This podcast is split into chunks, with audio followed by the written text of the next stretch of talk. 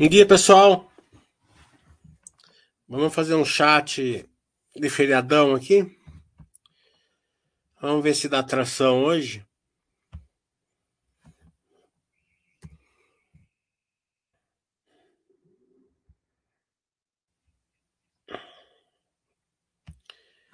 Dia 3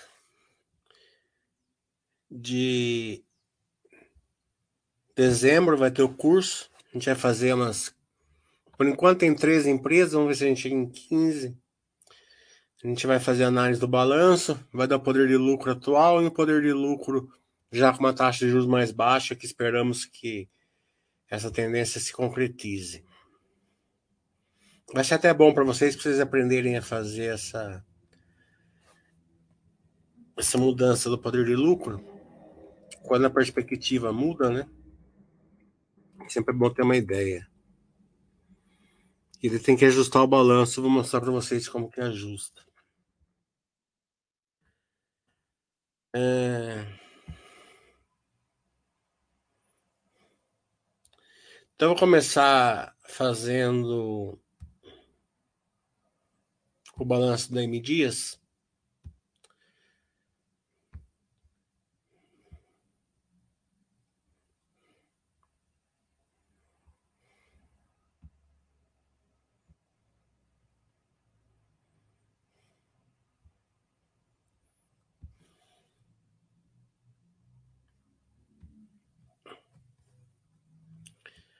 O balanço da M Dias, de qualquer maneira, acho que terça-feira, semana que vem, a gente vai fazer o Basta Webcast com eles. A gente já tem data de dois, né? Terça-feira vai ser. Eu acho que é M Dias terça e, e Tecnisa, que começou a dar lucro agora, na quinta. Se não for, é invertido, mas acho que é terça-feira é, M Dias e na quinta Tecnisa.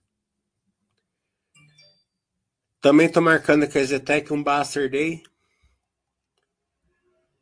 Então acho que o, o para quem quiser ir lá em São Paulo,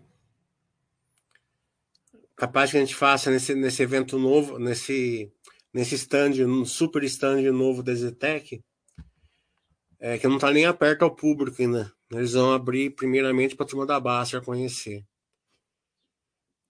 E daí eu vou ver quantas pessoas podem ir. Se, se a gente puder pôr bastante gente, eu vou usar com nota de corte aí uma doação para os anjos da Basta, né? Então, quem quiser ir daí, faz uma doação aos anjos da Basta e vai. Só preciso ver a quantidade de pessoas que podem ir.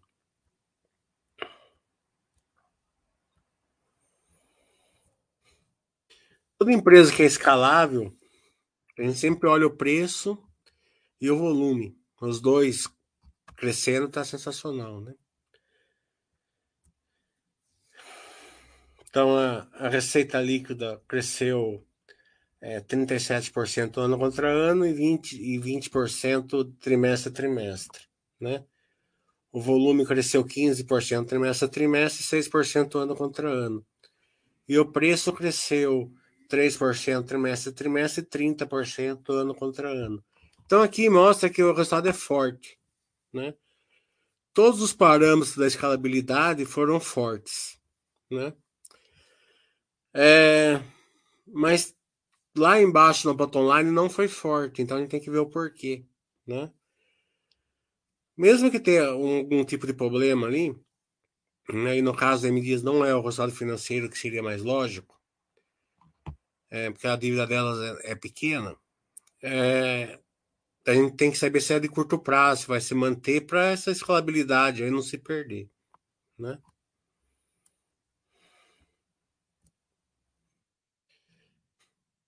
Então, onde que pode estar aqui? No custo, né? Porque, ó, a despesa administrativa caiu, ó. Tá vendo? Foi bom.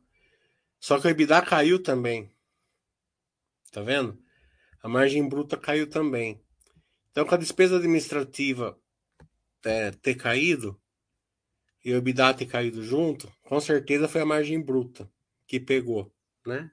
O que, que interfere na margem bruta? O custo do produto, né?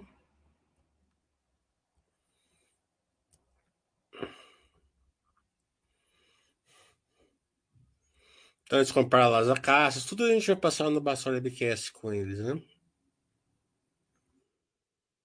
Ó. Como a gente pode ver, ó, o volume aumentou, ó, 482 mil toneladas. É, era 456 e 420, né? Então, é, por ter caído, só pode ser o custo. As despesas é, operacionais não, não subiram, né?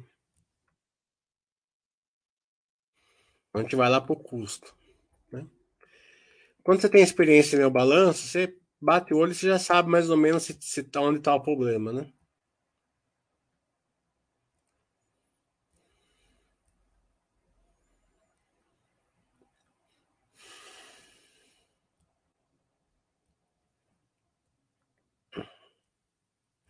Ó, custos, ó, né? Ó.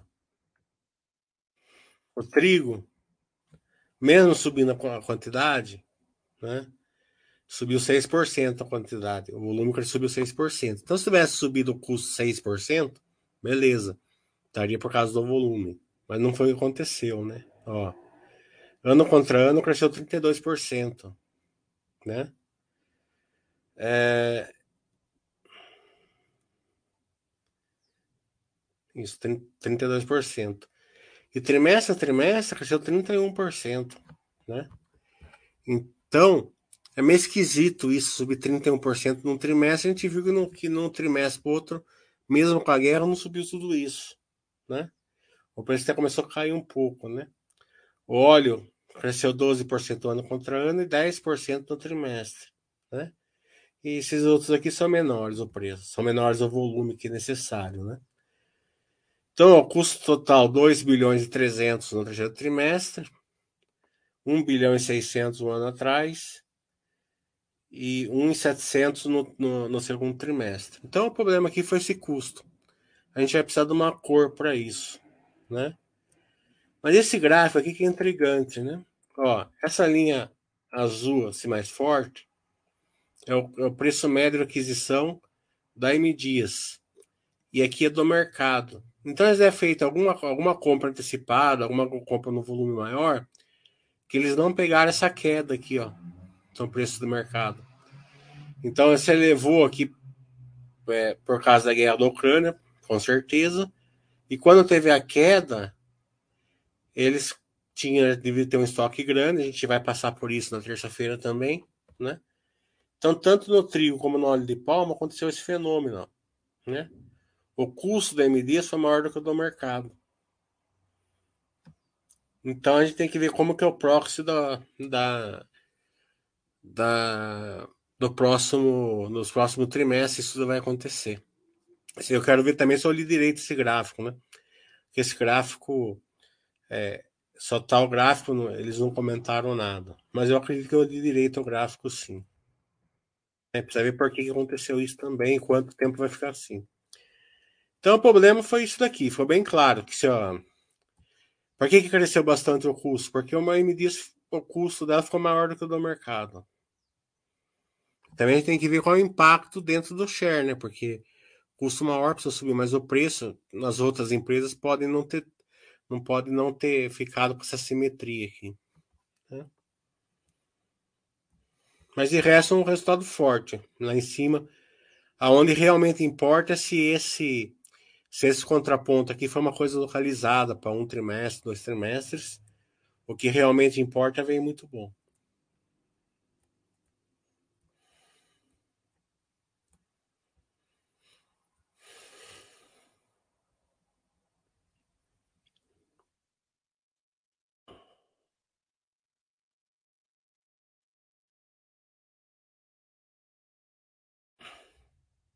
Bebida, como a gente viu, caiu por causa disso daí. A dívida está bem controlada, né? Quero não, é...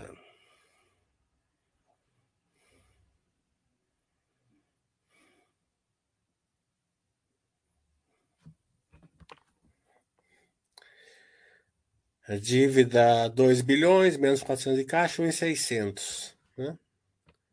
O EBIT, se a gente ajustar aqui 300 e poucos milhões por, por 4, vai dar 1,300. Um, a dívida está uma vez, uma vez ponto dois por aí.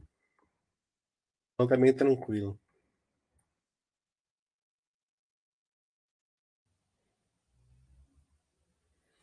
Aqui tá 1.7, mas a gente, a gente é que deve ter trimestre muito ruim, né? É...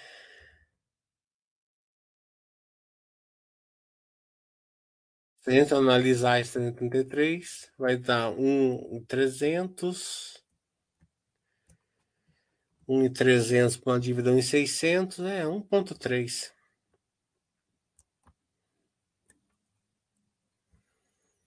Hum. O investimento foi só recorrente lá pelo valor, com certeza.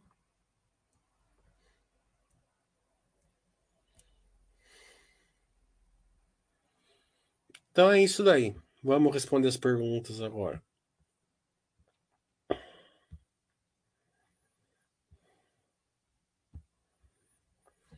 O Itachi está perguntando, Itaú. Itaú, como a gente já esperava, veio muito bom, tudo, né? É, quando a gente fez o Basso Webcast com o Itaú, a gente já, pelo que eles falaram, já dava para perceber que eles estavam gostando aí do, do trimestre. Né? É, acho que o único ponto de atenção do sonista do Itaú é que o Itaú pagou bastante dividendo nessa época que eles não estavam crescendo tanto a carteira. E agora, possivelmente, eles vão parar de pagar tanto dividendo assim e vão focar no crescimento da carteira. Isso é muito positivo para o acionista, desde que isso tenha que seja bem feito. A gente não tem motivo para não acreditar que o que o que, se, que isso vai ser bem feito, né? Então é, é, é uma grande força para o acionista a empresa começar a pagar, é, crescer em vez de pagar um grande dividendo. Só que a gente fica muito refém ali da mídia, né? Das pessoas. Vão falar assim, ah, o dividendo caiu, não sei lá, tal, né? Então, uma coisa que é bom para o acionista, ele acaba vendendo a participação dele por causa disso. Foi até bom a gente ter feito o Basta Webcast justamente para a gente pegar essa, essa visão, né? É, o que vocês têm que entender, né? É que o mercado ele ele está sempre errado, certo? Em algum nível. Porque ninguém consegue, uma, tudo que é muito subjetivo para você analisar, você não consegue refletir certinho quanto uma empresa está gerando valor para você e refletir aquilo lá no preço que você está pagando, certo? Então, o Buster System já faz esse trabalho para você, né? É, ele vai mandar você comprar carro que está caindo, né? É uma, é, uma, é uma planilha. Mas isso só dá certo se você colocar coisa boa lá dentro que tenha um poder de lucro muito forte, né? Tanto na alta como na baixa. A gente viu bem isso com as siderúrgicas, né? Cavalho, com as mineradoras, né? Com a Minerva. Poder de lucro muito forte, o mercado batendo, por causa da percepção que ia, que ia ter um problema grave na construção civil da China, que lockdown muito forte, tal, não aconteceu nada disso. A, e as empresas voltaram muito fortes, né? Ah, e pagando muito dividendo, né? Porque quando a, ação fica simétrica, o dividendo sobe por osmose, né? o lucro se mantém ou sobe, o preço cai, por osmose, osmose o dividendo sobe, né? Então a gente, a Gerdau anunciou um dividendo aí anualizado de mais de 20%, a Vale com certeza vai, vai anunciar, né? A própria Uzi Minas, que era para estar tá sofrendo, voltou, voltou bastante, né? É, e os bancos, como eles, o Itaú e o, e o, Banco do Brasil que a gente acompanha, Santander e, e Bradesco não, a gente não acompanha, como esses bancos estão muito assimétricos na geração de valor, quando a gente fala geração de é, simetria, sempre na geração de valor, não no preço da ação, né? Por que, que isso é importante diferenciar? Porque quando você fala que a, que a, que a ação está barata no preço, você quer que suba. Tá entendendo? Então, se não subir, você acaba fazendo bobagem. Se você percebe que está simétrico na geração de valor, você não se incomoda que a ação não suba, porque você sabe que você está comprando é, uma, uma, uma geração de, de, de, de dividendos, de caixa, de crescimento, né? na simetria. Então, isso é muito importante para a gente se tornar investidor de longo prazo. Eu já escolhi as empresas de dezembro, já falei aqui. Ela não estou com a lista agora, mas vai ser é, Exetec, JHSF, Vale, Petrobras, Banco do Brasil, Itaú, Gerdau, é, acho que Minerva, é, Engie. Vão ser três empresas, todas essas que a gente acompanha. Né? O legal é que a gente vai conseguir fazer, como a gente tem uma perspectiva de queda da taxa de juros, a gente vai fazer uma, um poder de lucro de taxa atual e um poder de lucro uma taxa de 10%. Nada assim que a turma está achando que vai para 7%, certo? Não vamos nem fazer tão assim, vamos fazer mais, mais uma queda menor. Só para vocês verem a diferença de, de, de, gerar, de poder de lucro que dá quando tem uma queda da taxa de juros.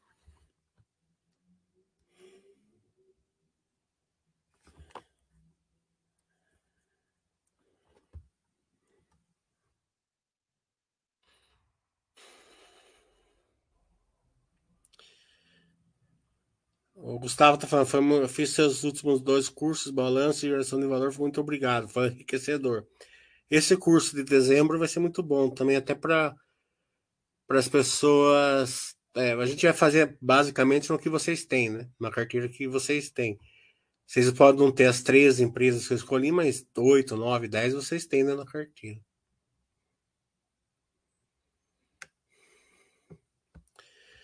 Abre o próximo, sobre o próximo curso, poderia incluir a, a Quero Quero? Ela não está na lista. A Quero Quero é, ela eu fiz, eu fiz o balanço dela aqui ao vivo, né? Por isso que eu não coloquei ela na lista, né? Acho que num, num chat aí, há uns duas semanas atrás. É... O balanço da Quero Quero veio, veio, bem dentro do que eles estão prometendo, certo? É, crescimento de loja, crescimento operacional, né? Isso tudo vai se refletir ali quando a taxa de juros cair. Né? Enquanto isso, o bottom line vai estragando, o, o resultado financeiro estraga o bottom line, então a gente não percebe. Né? Quando as empresas elas estão entregando o, que ela, o plano delas, tem que entender o seguinte. É, tem duas empresas basicamente que a gente que a gente analisa aqui, certo? As top line e as bottom line. A gente não fica no meio termo, aquelas que são ruins, que estão voltando. A gente não, não, não analisa, aquelas turnaround, que a gente não. A gente não fica no joio, certo? Então, ah, essa empresa tá ruim vai melhorar. A gente nem olha, certo? Essa empresa aqui precisa que aconteça isso para melhorar. Não, a gente não olha, né? Não que numa dessas empresas que a gente olha não possa ficar ruim, pode. A gente já viu Cielo, Cognita, IRB, por aí, né? Mas a gente não escolhe elas para estudar. A gente escolhe top line ou bottom line. A maioria bottom line, algumas top line. Então as, as, top, as bottom line é bem tranquilas. Filosofia Baster, poder de lucro, certo? É, é, você fica, você fica com a posição aí ad eterno, tá? As top line, elas, elas são pimentinhas, certo? Então não quer dizer que elas vão dar certo. Você tá, tá comprando, você tá montando uma posição pequena até para você deixar as outras empresas quietas, para você se divertir um pouco, certo? E essas empresas é um processo. Que elas são empresas de crescimento. Empresas de crescimento elas são um processo. Então elas têm um plano e vão entregando isso daí. Quando acontece uma situação de taxa de juros alta, que o, o custo do capital fica caro, é, que, que o pessoal não paga a projeção, tudo isso, a empresa ela continua a mesma, né? desde que ela não tenha uma dívida grande, porque se tiver uma dívida grande, essas top line aí, é, numa época dessa, daí pode complicar. Mas se não tiver, você pode ver, a Quero Quero mesmo gerou caixa nesse, nesses últimos dois trimestres, tá entendendo? Por que, que ela gerou caixa? Porque o operacional dela melhorou. Ela fez novos CDs, precisou menos estoque e gerou caixa, certo? É, então elas vão entregando tudo que elas prometeram, só que esse resultado não aparece. Você vê a, a Cash mesmo, a Melis, o último balanço dela foi muito bom, foi muito forte. Certo? Mas ela ainda está no comecinho das verticais, pode dar muito errado as coisas ainda. Mas ontem mesmo ela anunciou a listagem do IPO dela. Certo? Da cisão. Mas a turma fala assim, ah, mas a ação tão real. Ela vai fazer a cisão agora? Só que a Amélios, ela não vai fazer follow-on, ela vai fazer cisão. Se ela fizesse o follow-on, ela teria que vender as ações dela por um real. Cisão ela vende por quanto ela quer. Ela pode vender por um real, por cinco, por dez, por vinte, por cinquenta, por duzentos reais. Então, é, a gente é, é, vai depender de quanto o mercado avaliar o banking, certo? Então, se o mercado avaliar bem, o retorno dela pode vir rápido, entendeu? Se não avaliar bem, daí eles não vão fazer o IPO, tá entendendo? E vai ficar mais, vai, vai demorar mais para vir né? É, mas tudo ligado a se eles conseguirem entregar ou não que eles, o, o plano deles, certo? Acredito que as empresas que a gente escolheu de Pimentinha são todas empresas com, com poder, com, com planos bons, né? É, não vão todas vão dar certo? Não. Mas por isso que é pouco dinheiro nelas. O dinheiro grosso nas empresas que fazem parte ali da filosofia Basta. É claro que se você for um cara é, que você tem um certo conhecimento, uma certa experiência, você pode ajustar um balanço e colocar empresas que, que merecem fazer parte da filosofia Baster, mas que sem você ajustar o balanço elas não fariam. Né? É, então, é, aumenta um pouco o seu mundo, mas a filosofia é a mesma.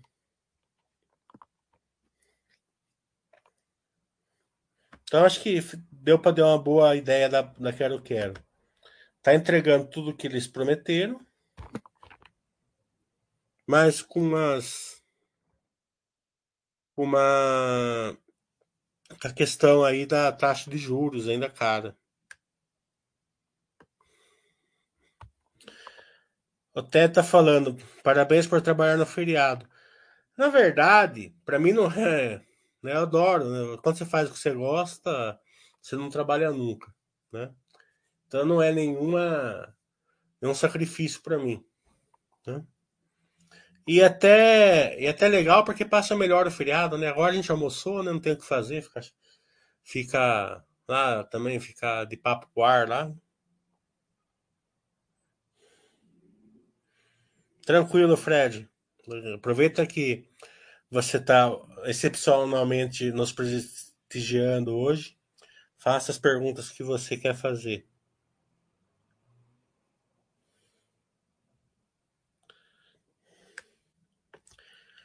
Você falou que a acionista do Banco do Brasil, Itachi, está falando, paga um ROI de 29, efetivamente. Poderia explicar para a gente por que disso?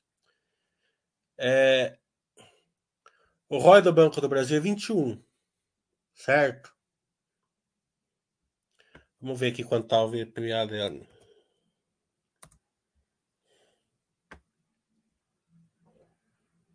Não é, não é que você paga, você recebe, né? O ROI, né?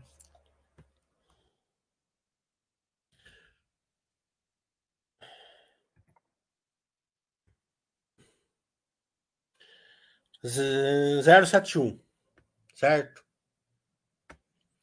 O preço que você está pagando hoje do Banco do Brasil, você está recebendo o valor patrimonial do 0,71, certo? Então você pega 21,80 que deu esse último ROI, faz vezes 0,71, você já sabe quanto você tem. É, é, 0,29 na verdade, você faz vezes 0,29, você já sabe quanto é, vai o ROI, né? Vamos supor que um banco estiver dando 20% de ROI. Só que você estiver pagando um VPA de 2, né? Porque o ROI é o retorno do seu patrimônio, certo? Se, então você chega lá e fala assim: ah, o tal banco está pagando ROI de 20. Só que você vai olhar o VPA tá 2. Então você está recebendo 10 de ROI. Certo? Você não está recebendo os 20. Né? É, então é quanto você recebe, né?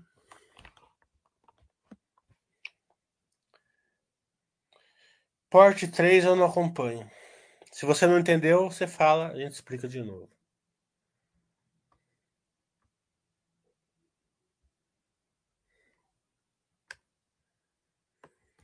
É, o Fred tá falando, está acompanhando a movida com o estado localiza, que saiu onde? Deu para ver que ambos estão com a margem líquida impactados pelos juros. O que a depreciação mascarou um pouco o lucro? A depreciação, na verdade, ela não mascara o lucro na, é, nesse caso, certo? Porque ele tem efeito caixa, certo? É, a depreciação que mascara o lucro é aquela que não tem efeito caixa, né?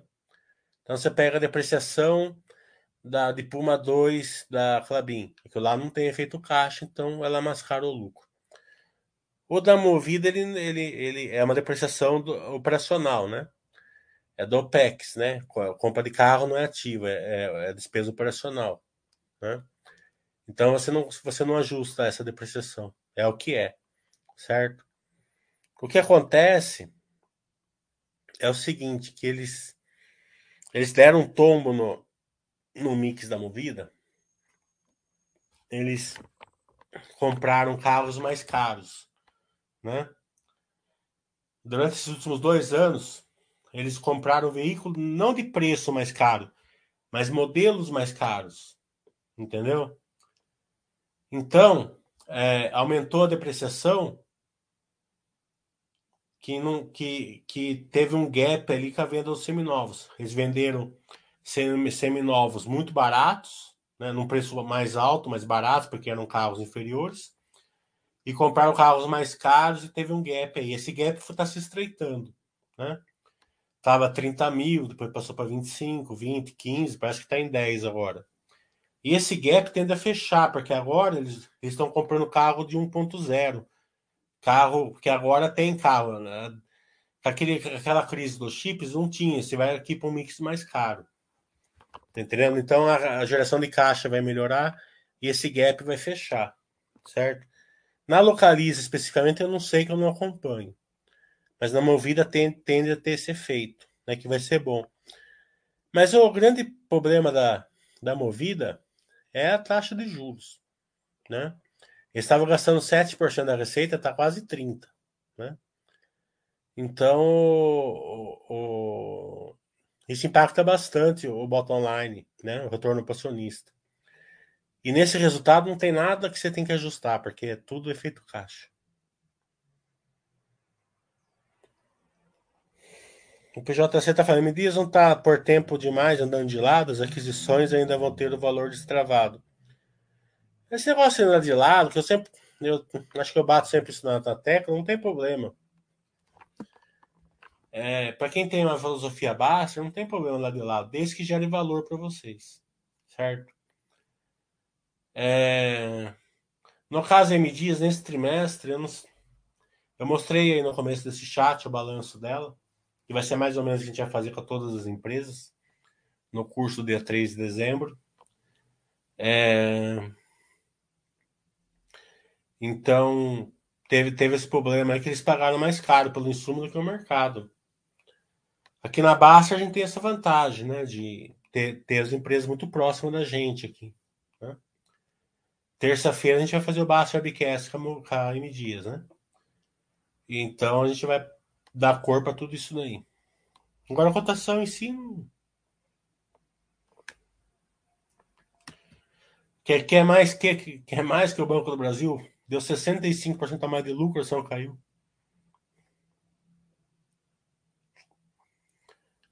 O Fred tá falando, a movida está assimétrica. Toda empresa que é top line, né? E a movida ela é top line andando para o bottom line, né? Ela não precisa estar assimétrica, certo? Normalmente ela não tá, certo? Normalmente você está pagando projeção para essas empresas.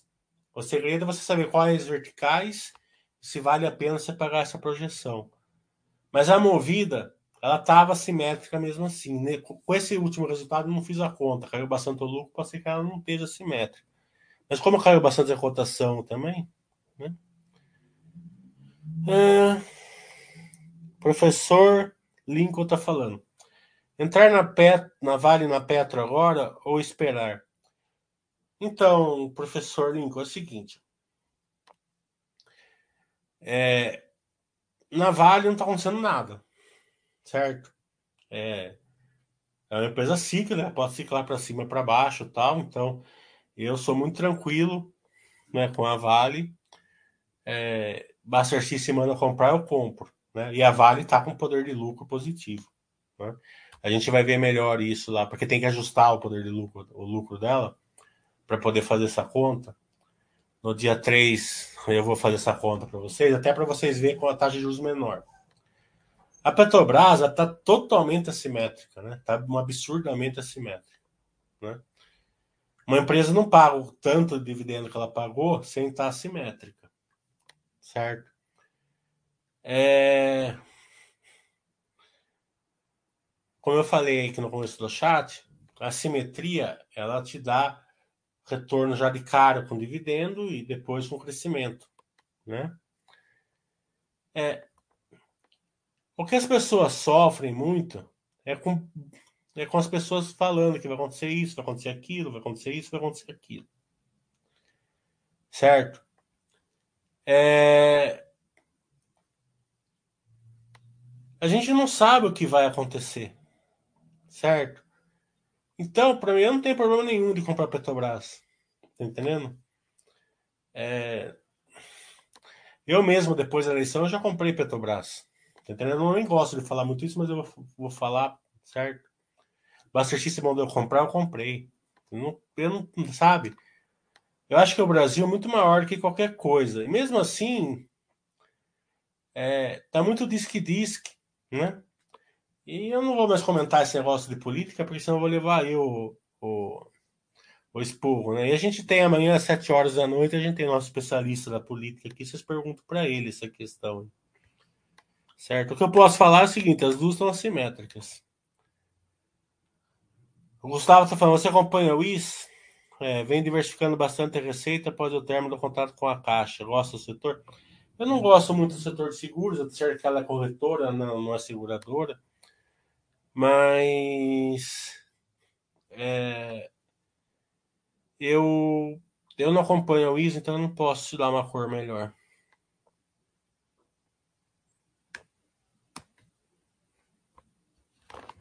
Vamos fazer umas perguntas aqui eu vou pegar uma água. Tá muito calor aqui.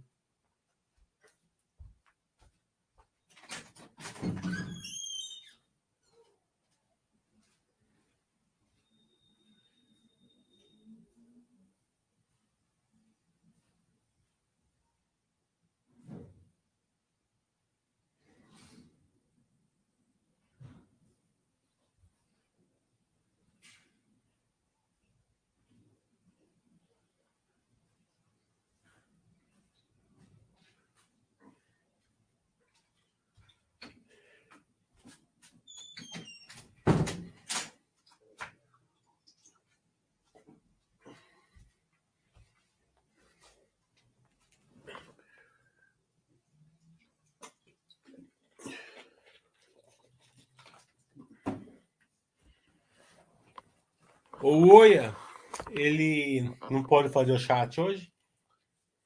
É, talvez ele faça na sexta-feira comigo. Da gente inverte.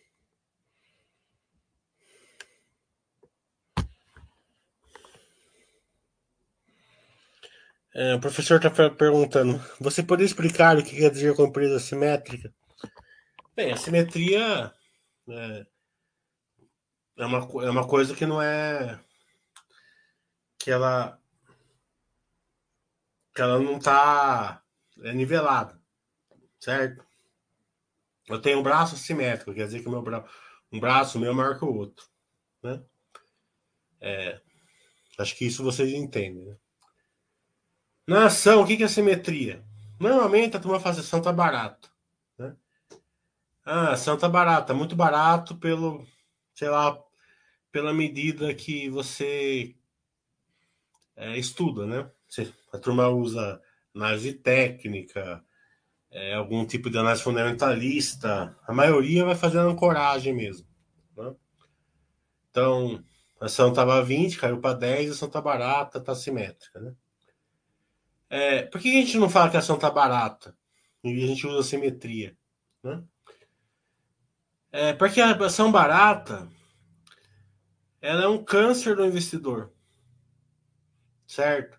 Que a maioria não está barata, tem alguma razão por estar naquele preço. Certo? É, e você vai usar essa, essa, esse dogma do barato para ancorar. Ancorou, você vai ter uma perda grande aí mais cedo ou mais tarde. Né? Não tem, não tem escapa, escapatório. Quando a gente fala que está simétrica, é no retorno. Certo? É, então você pega, por exemplo, o Banco do Brasil. O lucro que o Banco do Brasil está dando, ele tem um poder de lucro hoje de perto de 28, 29%. Certo? A taxa de juros está 12, que a gente usa, tá, usa, usa o, o, o, a taxa de juros depois do imposto, porque o lucro também é depois do imposto. Certo? Então a gente tira 15% da taxa de juros, dá 12 mais ou menos. Não precisa ser perfeita a conta. Certo? Então você sabe que comprando banco, a gente não está indicando nada, só um exemplo aqui. Certo? A gente nunca indica nada aqui na Basta. Certo? É, você sabe que comprando o Banco do Brasil hoje, ele te dá 28% de poder de lucro. Certo? Então você tem um retorno acima da renda fixa. Então ela tá o retorno está simétrico em relação ao retorno que tem a renda fixa. Por que isso é importante? Porque em ação tem risco, certo? Por que cargas d'água você vai querer montar posição numa empresa que te dá um retorno abaixo da renda fixa? Tá entendendo? É meio, né, contrassenso. Você fala assim, não, eu vou comprar uma coisa arriscada e vou receber menos do que se eu colocar dinheiro na poupança. Né? Não é uma coisa meio contrassenso? Né? É... Então, quando você compra uma empresa que tem essa simetria, qual que é a, a, a, a vamos dizer o fator preponderante para ela tá, para ela para ela ser gerador para ela ter poder de lucro positivo ela ter lucro forte e consistente é o que a filosofia Basser manda entendeu então tendo lucro forte e consistente mesmo numa queda de lucro, que vai acontecer, as empresas tendo trimestre melhor, trimestre piores, ela, esse pêndulo aí, certo? Você ela gera valor na baixa também. Porque mesmo que o lucro caia um pouco, a cotação vai cair muito mais. Então você vai receber um dividendo maior e ela vai continuar simétrica, possivelmente. Entendendo? Então essa simetria que a gente mostra é no retorno, não é no preço. Por que, que isso é importante? Porque nesse preço que você está pagando no Banco do Brasil hoje, ela tem esse poder de lucro. Por que, que você vai querer que ela suba? Se você pode ficar comprando 29%, 29%, por que, que você vai querer que ela suba para 60%? Certo? E você não e você tem que comprar com 5, 6%. 7%. Tá entendendo? Quanto mais tempo você comprar com 29, mais fácil você vai ter, ter um patrimônio forte, não é verdade? Aliado a isso, você ajusta isso com uma carteira diversificada no poder de lucro, que vai te salvar numa empresa que vai virar Cielo, alguma coisa assim. Certo? Faz os aportes regulares nesse tipo de empresa. Porque o aporte regular por si próprio não protege o investidor. Certo? Se você comprar um balde de bosta numa vez só, você compra um balde de bosta. Se você comprar um balde de bosta em 20 vezes, você vai levar 20, 20, 20 aportes para comprar um balde de bosta, mas você vai continuar comprando um balde de bosta. Entendeu? Então, o que protege o investidor é a empresa que gera valor, que cabe ali na filosofia basta. Aí você arrisca, já que vai arriscar, arrisca com uma pimentinha aqui, uma pimentinha ali. Né? Pelo menos você se diverte. É. O Fred tá falando, na JHSF, vi que as outras receitas diversas de incorporação têm aumentado bastante. Hotéis, restaurantes também. O aeroporto Angares. Acha positiva a simplificação na diversificação? Está aumentando. Você tem que olhar em relação à receita, né? Por que, que o aeroporto aumentou bastante? Porque aumentou bastante o movimento, né? Nessas despesas, por exemplo, está o combustível, né? Eles, que eles aumentaram em quatro vezes o volume. Os hotéis cresceram 30%. Os, os shopping centers, é, a Cidade do Jardim está crescendo 10 mil ABLs esse mês aqui. O Catarina vai crescer 60 mil ABLs até o ano que vem. Né? É que tem um descompasso aí entre, entre despesa vem primeiro e receita vem depois.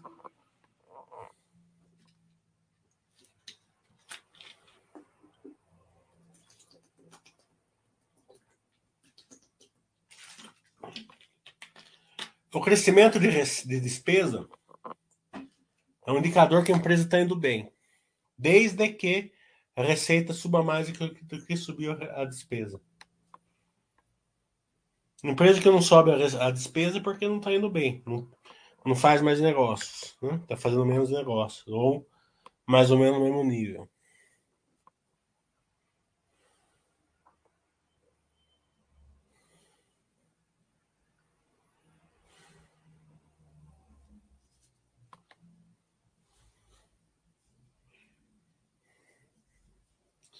Então essa lição fica aqui. Nunca compra uma coisa que você acha que está barato. Compra uma coisa que você sabe que o retorno está positivo. Né? Mesmo sabendo que é, tem empresas que o mercado paga uma precificação melhor, você tem que saber pagar um pouco de projeção para uma qualidade da empresa. Né? Se for ficar esperando a VEG e ficar com poder de lucro positivo, você nunca vai comprar. Né? Então você tem que saber um ou outro que é uma exceção e né?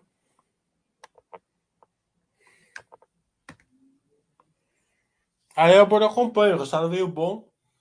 Né? É, bastante lançamento, bastante venda. Começaram ali no, no Alden. Né? Mas eu não consegui ver o, web, o webcast deles ainda.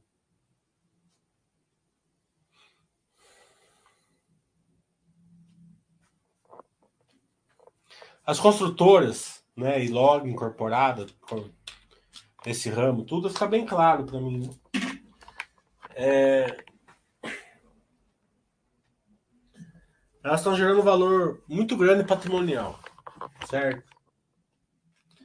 Então você está levando aí nota de um real por 50 centavos, 40, em algum caso por 20 centavos. Só que como isso não aparece no lucro, porque elas não estão crescendo, estão tendo é, vendas não tão robustas por causa da, da taxa de juros e tal, né? Então o lucro tá. Você vê, o lucro da Zetec tá sempre perto do recorde, mas não passa daquilo ali, né? A Elbor já seis trimestres já dando lucro, a JHSF sempre dando lucro razoável, né? Bom lucro, né? Elas não se mexem. Por que elas não se mexem? Por percepção de mercado. Mas elas estão acumulando patrimônio. Se você olha a nave da Elbor, né? Que eu fiz a conta, é, nem vou falar aqui porque né, fica muito desproporcional, né? Mas se você olha a nave da Zetec, por exemplo, que eles dão a eles dão a isso no balanço, é 30 é 40 e pouco, tá entendendo? Real que eu eles deram uma tombada no, no operacional que ainda eles não eles estão em processo ainda, né? Então, sem tirar esse tombamento, né, quer dizer, ficar mais conservador a nave, 34, certo? Tá metade, tá o dobro do que a ação tá hoje, né? A JHSF tá por aí também, né?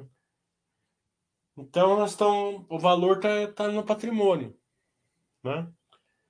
É, mas ou mais tarde, ah, uma vai ter que buscar outra, né? Como eles não estão queimando caixa, que seria é, o contraponto da nave buscar o preço, né? Enquanto eles não fizerem isso, a tendência é o preço buscar a nave. Né? Quando vai acontecer isso, não se sabe. A Vivo não acompanha.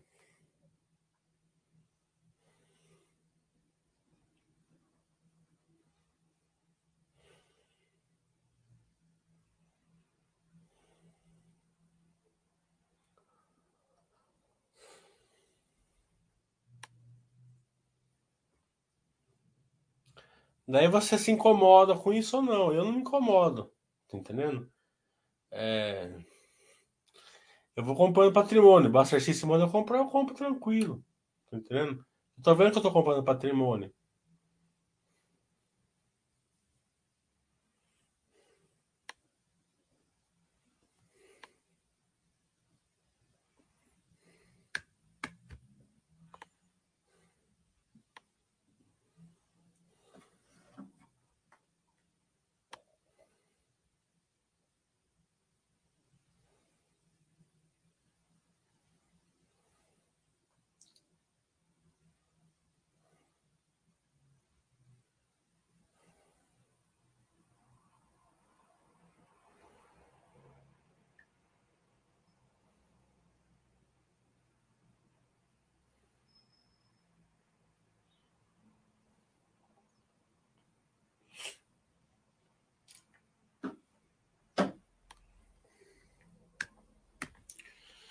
Hum, Balote tá. Alguma preocupação com a governança do Banco do Brasil após mudança de Brasília? É, e acompanhar e avaliar, acompanhar e avaliar o balanço? É acompanhar e avaliar o balanço, tá entendendo? É, essa questão de mudança de presidente e tal, aqui na Basta a gente não leva muito em consideração isso daí. Não que vocês não devam levar, certo? Mas olhem primeiro o que vai acontecer, se vai acontecer, qual intensidade vai acontecer, né? Mesmo porque, no caso do Banco do Brasil especificamente, nunca ocorreu. Nenhum governo do PT ocorreu problema no Banco do Brasil. Certo? É... E teoricamente, naquela opinião, naquela, naquela ocasião, eles tinham é, um poder maior de fazer isso, né? Congressos tinham o Congresso na mão, não tinha tanta oposição. Hoje não, não vão ter isso daí, né? Então, acredito que é muita tranquilidade nessa época, né?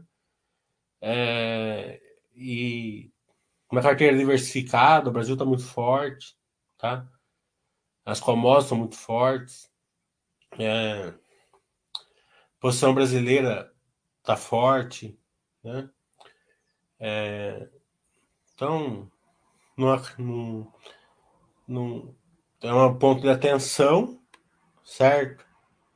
Mas nada para se emocionar, né? Se você for ficar escutando tudo que sai na, nos grupos aí, é. Né? Mas, de qualquer maneira, o nosso especialista em, em política é, é amanhã às 7 horas da noite. Lá vocês não querem perguntar, né? Porque lá vocês levam voadoras, né?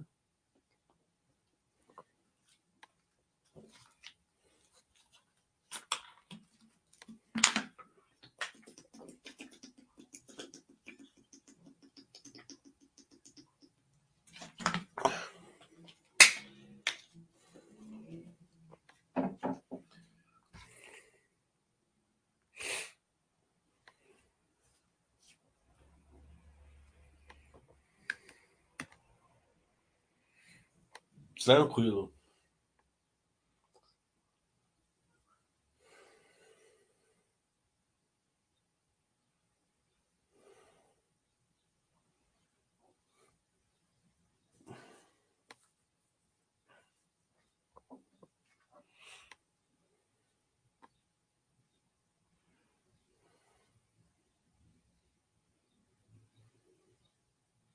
Vamos ver como está as ADRs. Ah, Brasil Titãs. Vamos ver. Já que é para sardinhar, vamos sardinhar as casa DRs também. Brasil Titãs. Tá subindo 1.3, ó. Tá vendo? 1.3.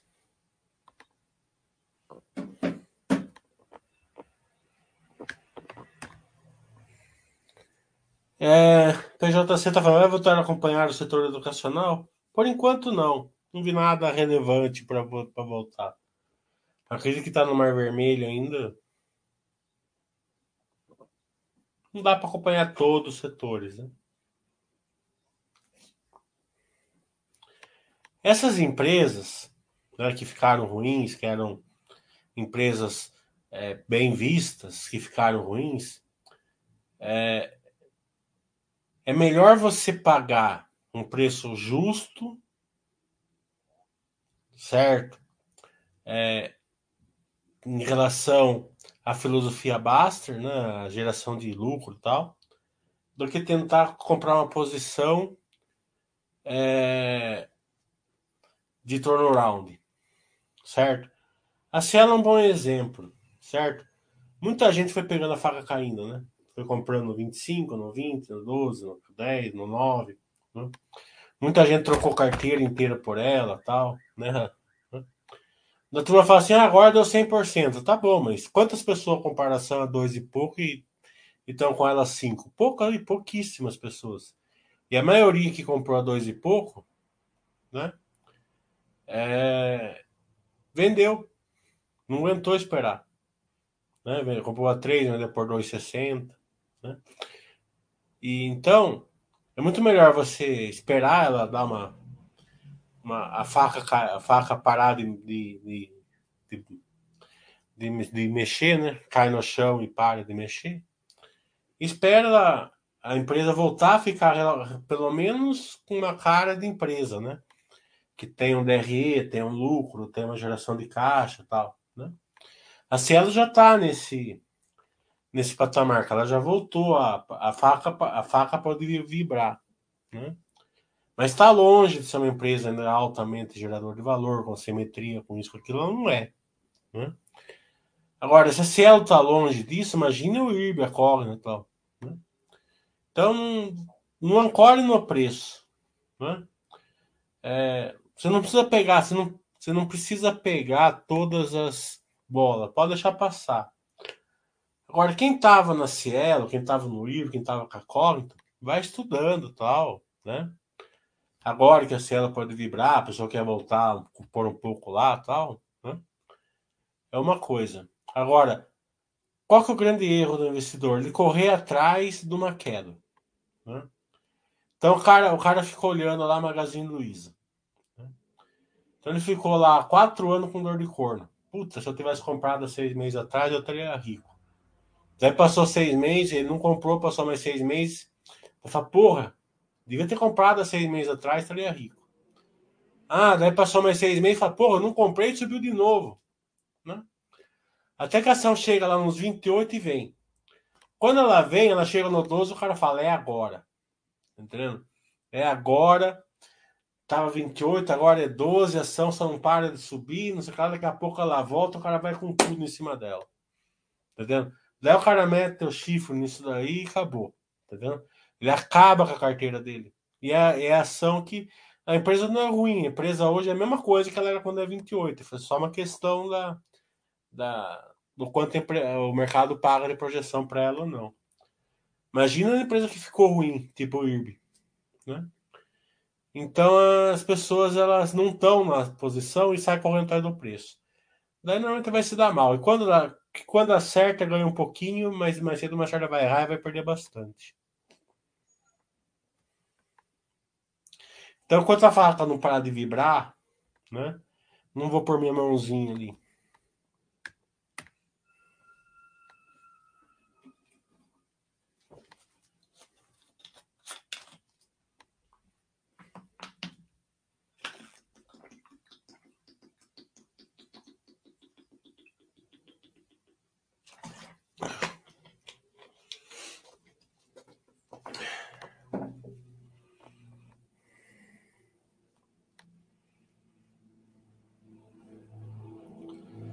Vamos lá. É, momento histórico, vai. Já que diminuiu. 15 de novembro. Quem descobriu a, a quem, quem programou a República? Vamos ver se vocês sabem. Quem souber, quem souber aqui.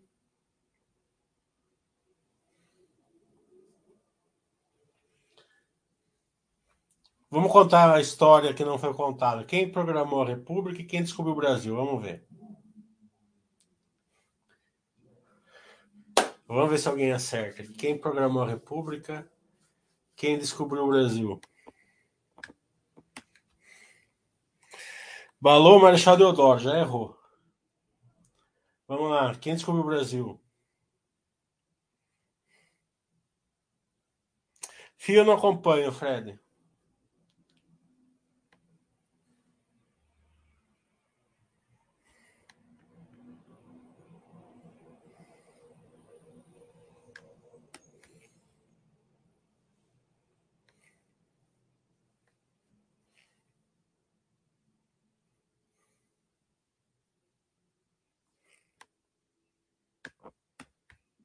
Tá gente procurando no Google aí, hein?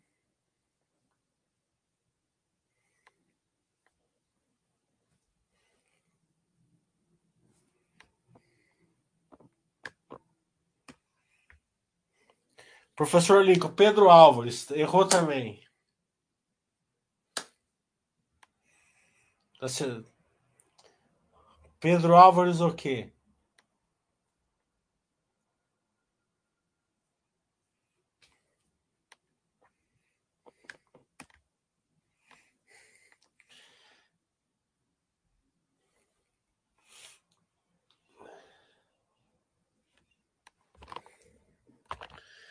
Vou, até vou mostrar para vocês, pra vocês não falar que eu tô mentindo.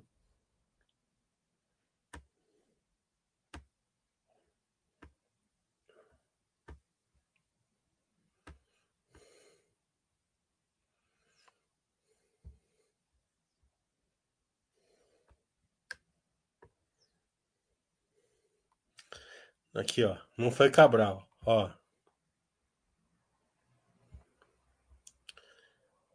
Vamos colocar aqui no no Google aqui, ó. Pedro Álvares Gouveia.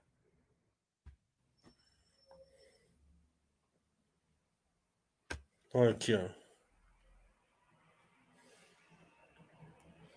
Pedro Alves Cabral, Pedro Alves Gouveia. Segundo dos sete filhos de Fernão Cabral e Isabel de Gouveia, Pedro Álvares não podia usar o sobrenome do pai. Isso é privilégio apenas do filho mais velho. Quando veio ao Brasil em 1500, ele usava o sobrenome da mãe. Era Pedro Álvares Gouveia. Ele só ganhou o sobrenome paterno depois da morte do irmão mais velho. A revelação é de Basílio de Magalhães. Então, quando ele descobriu o Brasil, ele chamava Pedro Álvares Gouveia, tá vendo? Há contrassensos, não estou falando que eu estou certo, eu só estou dando uma, uma a, a contra tem gente que tem gente que aceita e gente que não aceita, né? Quem programou a República, né?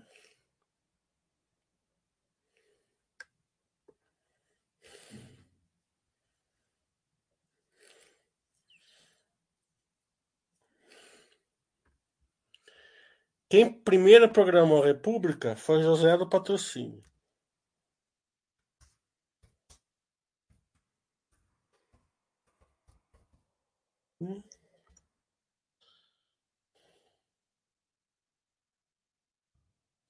José do Patrocínio Proclamação da República. Ó, vereador afrodescendente José Carlos do Patrocínio, aos 36 anos, às 18 horas do dia 15 de novembro de 89, enquanto o Marshal Deodoro da Fonseca titubeava sobre a mudança de regime, programou a República para ter um grupo reunido na Câmara Municipal. Mas naquela época a história era contada pelos brancos, né? É, para os brancos, né? Então nunca foi nunca foi mostrada a verdadeira, tá vendo?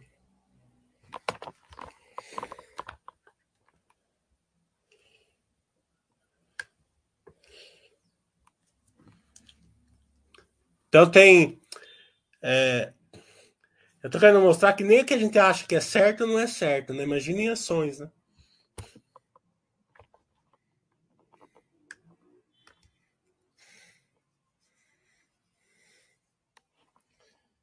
Ó.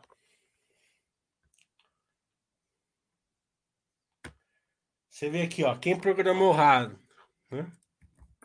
Quem inventou rádio, né? Foi Marconi, né?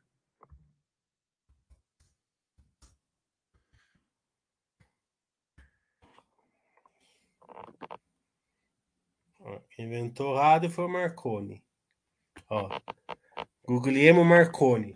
1920, por aí, né? Mas na verdade, ó, teve um monge brasileiro. Como que chamava aquele monge lá? Monge. Moura, se eu não me engano. Moura. Inventor. Torrado, será que é isso? Eu não lembro mais também.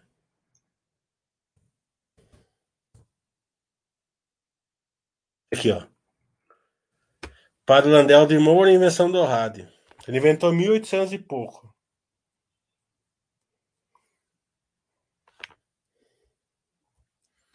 Tá vendo? 1800 e pouco ele inventou o rádio. Muito, 30 anos na frente daquele Marconi.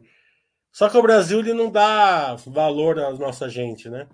Quem inventou a aviação? É óbvio que foi o, o Santos Dumont, mas o mundo inteiro fala que foi os irmãos Oil lá. Por quê? Porque eles, eles, eles sobrevoaram na frente em três anos antes. Só que eles, eles, eles é, é, o avião deles era impulsionado por catapulta, né? Por catapulta até aviãozinho de papel só anda. O primeiro, o primeiro avião, né? Quem descobriu o avião puxado por motor foi, foi Santos Dumont, né?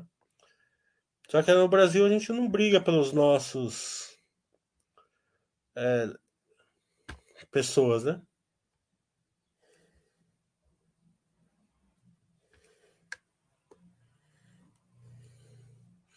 Não sabe também, tá vendo?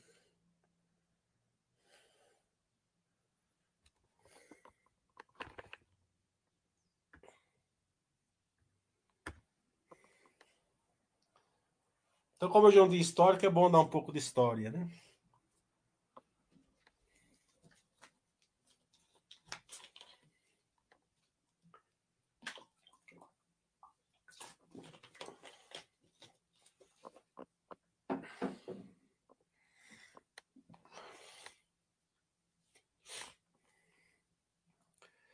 Bem, já que não tem mais pergunta, vamos encerrar então.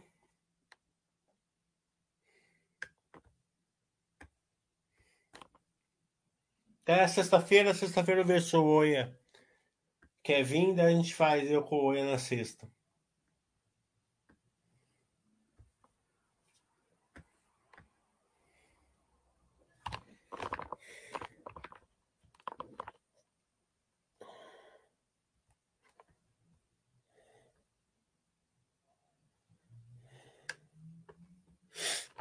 A melhor dessas é quando Jesus Cristo nasceu, né? É, uma vez eu fui para diretoria, porque a professora perguntou, eu falei, nasceu entre 4 e 7 anos antes de Cristo. Daí a pessoa falou assim, mas você é burro. Jesus Cristo nasceu no zero. Eu falei, não, burro pode ser. Burro eu não sou. Não sei se a senhora é, porque Jesus Cristo nasceu entre o ano 4 ou 7 antes de Cristo. Ela falou assim, ah, mas por que, que eu não sei? Porque o, o o calendário que a gente usa é gregoriano, foi feito pelo Papa Gregório em 1100 e pouco. Tinha um erro ali, né? Tanto que é, o Heródoto, Heródoto perseguiu Jesus Cristo e Heródoto morreu no, no ano 4 a.C., né? Então não tinha... É, qualquer livro que você pegar, né? É a mesma coisa que você fala que Jesus Cristo nasceu em dezembro, nasceu em março ou abril, né? Que Natal é uma é uma data pagã, que quando teve o concílio de Niceia, pegaram a data do solstício de inverno, por causa do deus Apolo, e colocaram o Natal ali, né? Então, é, são, são assim, co coisas empíricas né, que a gente está errado. Isso é bom para a gente demonstrar que na ação a gente sempre está muito errado. Tem que tomar cuidado com isso.